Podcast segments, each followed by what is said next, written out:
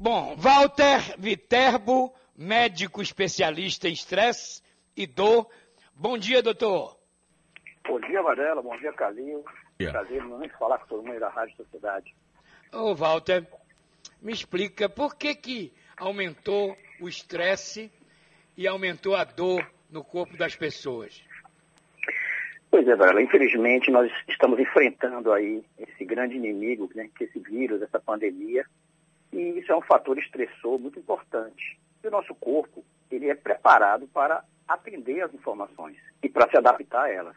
A gente percebe que algo de errado está acontecendo.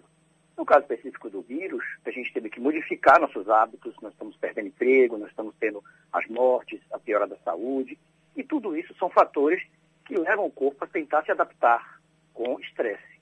E dessa forma, a gente começa a ter as modificações que, com o passar do tempo, fazem com que o corpo realmente não dê conta, não aguente. O estresse no, início, no momento inicial, ele até é bom, ele é útil, ele nos salva, ele nos ajuda.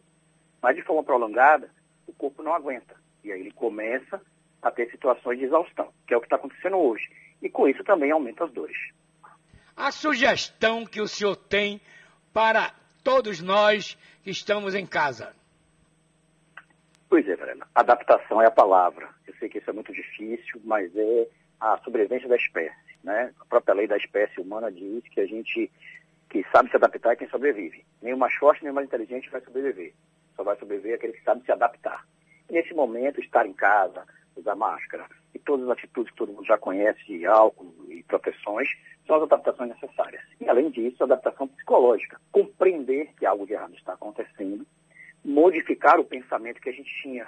É claro que eu gosto de ir para a praia, eu gosto de ir para o bar, eu gosto de ir para o trabalho, eu gosto de estar com meus amigos, mas eu preciso entender que isso é temporário e que se eu fizer a minha parte, que com certeza isso vai passar mais rápido. Então, o conselho é entender e metamodelar sua, sua mente. Colocar assim, olha, eu preciso fazer isso agora para depois valer a pena. Porque se eu não fizer agora, muita gente vai morrer. Inclusive eu posso morrer se eu não fizer a minha parte. Esse é o pensamento de controle do estresse, de controle da dor. Calil, tem uma pergunta para o senhor.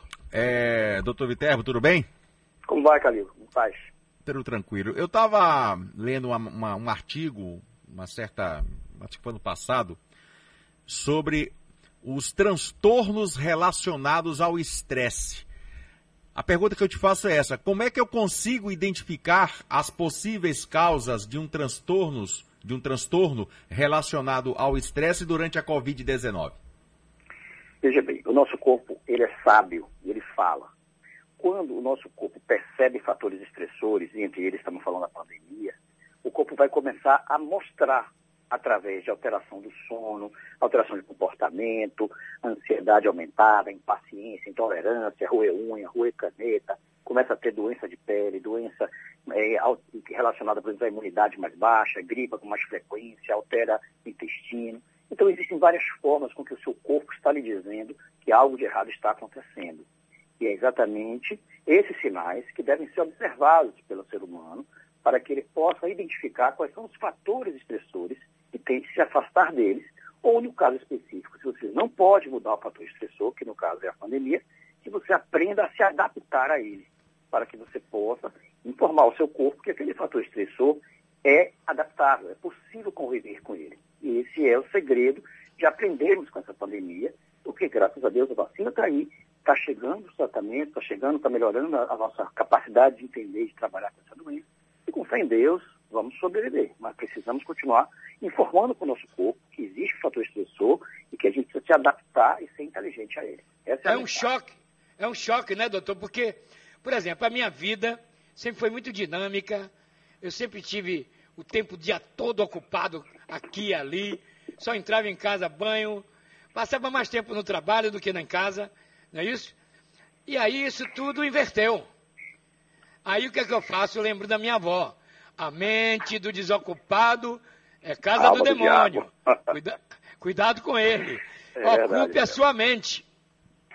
Varela, eu me lembro de você no banho de tênis, jogando futebol. Claro que eu tinha 5 anos de idade, você já estava um cara gatinho, né, Varela? Mas desde aquele tempo eu sei que você é um Aliás, muito... aquele baba ali era muito bom. É Mário Sérgio jogava aquela pelada. É verdade, mas Mário Sérgio, é Pontes verdade, é de Paiva, é brincadeira? Pois é, Mara. Então, assim, conhecendo você, o cara dinâmico que você é, e quantos anos você tem aí nessa TV, no rádio, né? Sempre trazendo informação, é muito complicado você dizer para você próprio, a partir de agora você não pode mais ir ali na rua, você não pode mais na padaria, você não pode reunir seus amigos. Mas, de novo, a mensagem é a mesma, adaptação. A gente precisa entender que, às vezes, o fator estressor não pode ser mudado. Não podemos mudar a pandemia. Imagine que, infelizmente, acontecesse de um país inimigo invadir a gente. Olha, a gente foi invadido preciso ficar dentro de casa, senão um cara vai me matar. Precisamos entender que tem chance, que vai passar. Mas esse é o momento de informar para o corpo que temos que nos adaptar. E adaptação é, antes de tudo, é distanciamento social. O que é a distonia neurovegetativa, doutor Viterbo? Fala de novo, não ouvi, parando.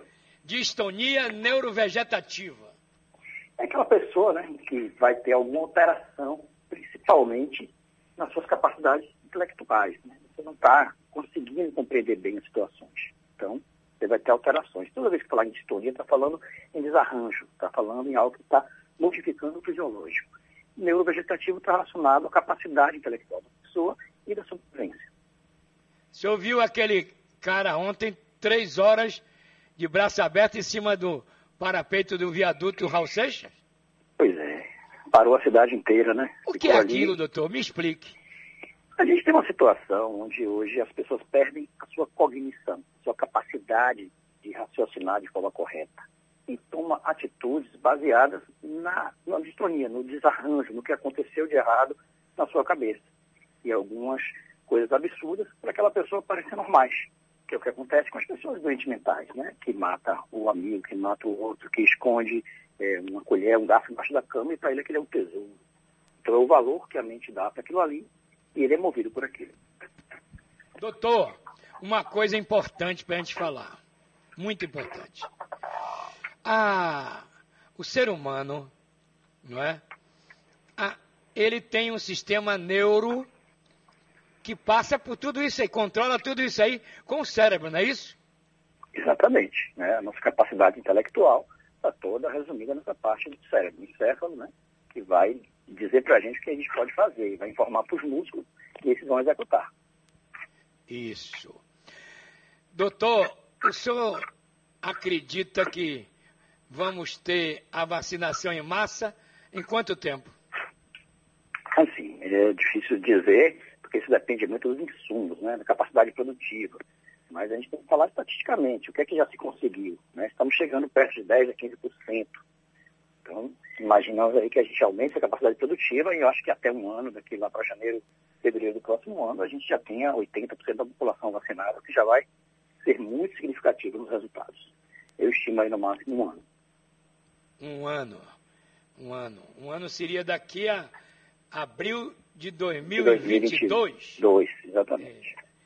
Mas, doutor, muito obrigado pela entrevista, um bom dia. Obrigado aí pelos aconselhamentos. As pessoas precisam entender que a mudança não é só de hábito, é de comportamento, de atitudes. A máscara parece que veio para ficar. Não vai Verdade. embora tão cedo, né, doutor?